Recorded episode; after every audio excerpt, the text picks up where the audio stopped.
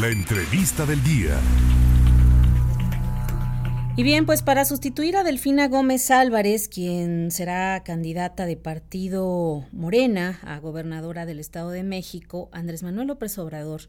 el día de ayer nombró a Leticia Ramírez como nueva secretaria de Educación. Leticia Ramírez fungía como directora de Atención Ciudadana en el gobierno federal y en esta ocasión me da mucho gusto saludar a don Fernando Ruiz Ruiz, quien es director de investigación de Mexicanos Primero. ¿Cómo le va, director? Hola, ¿qué tal? Muy buenos días, muchas gracias. Tardes, creo que ya. Tardes, efectivamente, director. Oiga, las reacciones de, de esta nueva designación, ¿se le hace sorpresivo el nombramiento? Bastante, nos, parece, nos pareció nos pareció, no, nos sorprendió porque eh, en los medios estaban, se estaban discutiendo eh, perfiles de personas con mayor experiencia, eh, dado que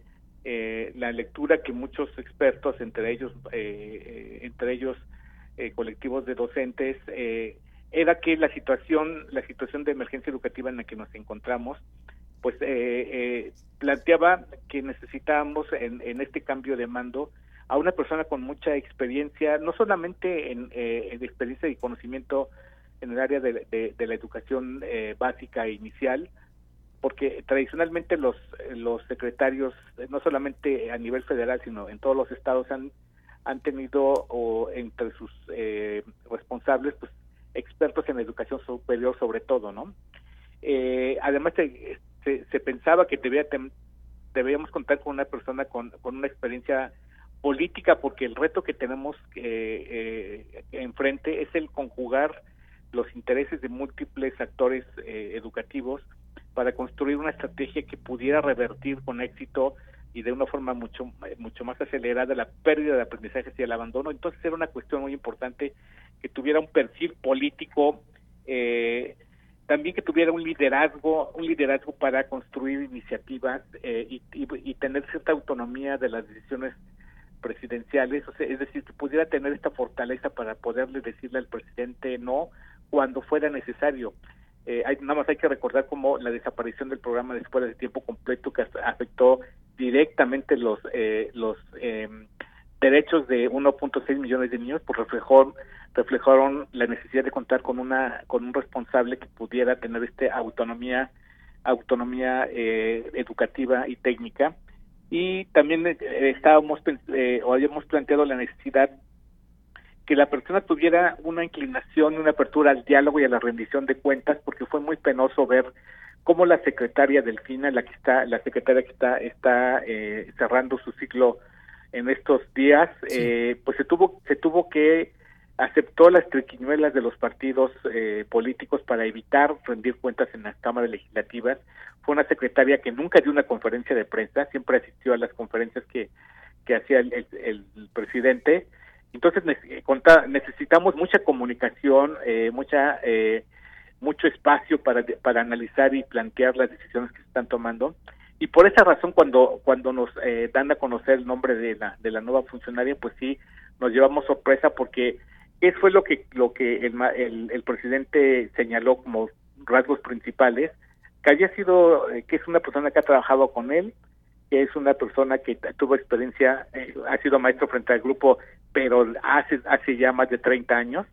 eh, que básicamente su experiencia ha sido administrativa, que, que es una persona honesta y que es una persona confiable, ¿no? Me parece que esos rasgos no son los que nosotros estábamos eh, eh, pensando que eran necesarios para, para los tiempos actuales de, emergencia educativa. Eh, Fernando Ruiz Ruiz, ¿no estaba en la terna la maestra Leticia? No, no, no teníamos conocimiento conocimiento de, ella hasta hasta el nombramiento. se había estado se había estado barajando muchos nombres, todos ellos con experiencia. Es más, de hecho, eh, en el propio en el propio este movimiento eh, al que pertenece el presidente contaba con muchas personas con experiencias, por ejemplo, en las secretarías de educación de los estados, que son personas que ya tienen que ya tienen contacto directamente con los problemas de las escuelas y no con, con una funcionaria que eh, no dudó en su capacidad administrativa y su sensibilidad para atender las demandas de los ciudadanos,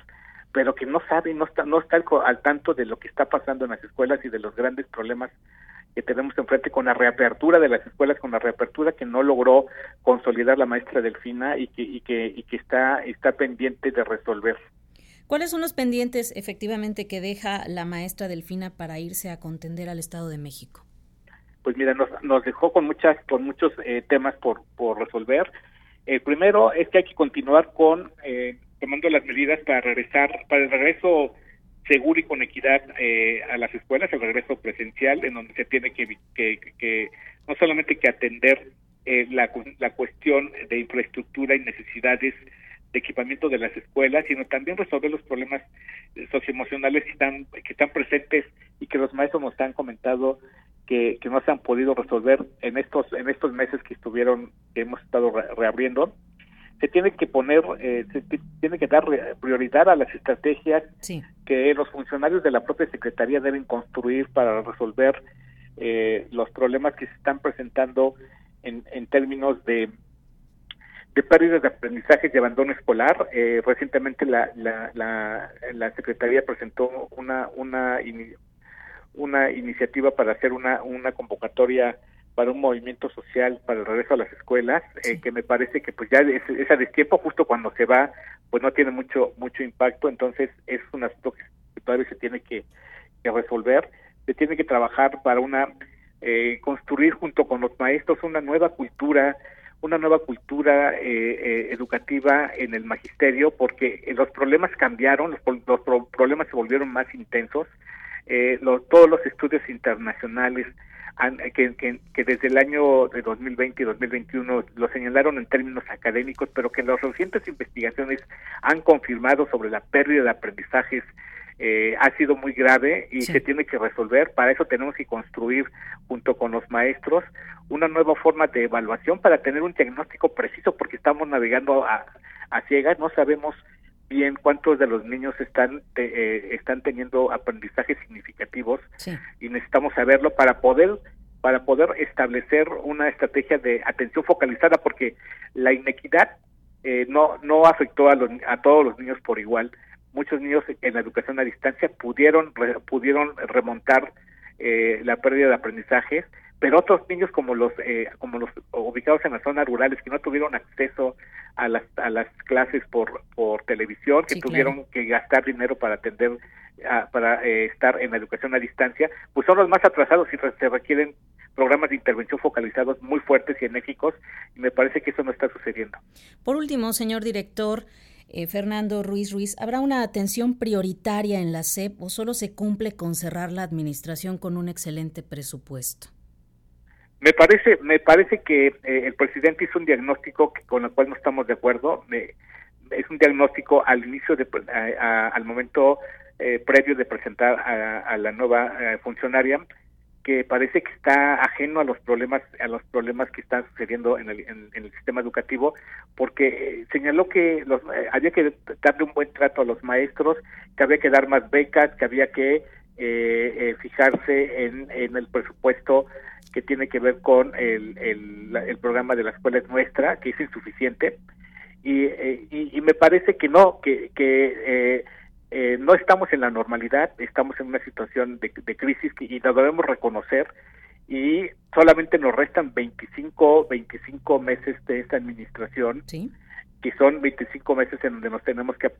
apresurar y acelerarlo. Y un primer elemento que nos va a permitir saber si esta administración está comprometida con la transformación educativa es el presupuesto de egresos que van a presentar el mes que viene,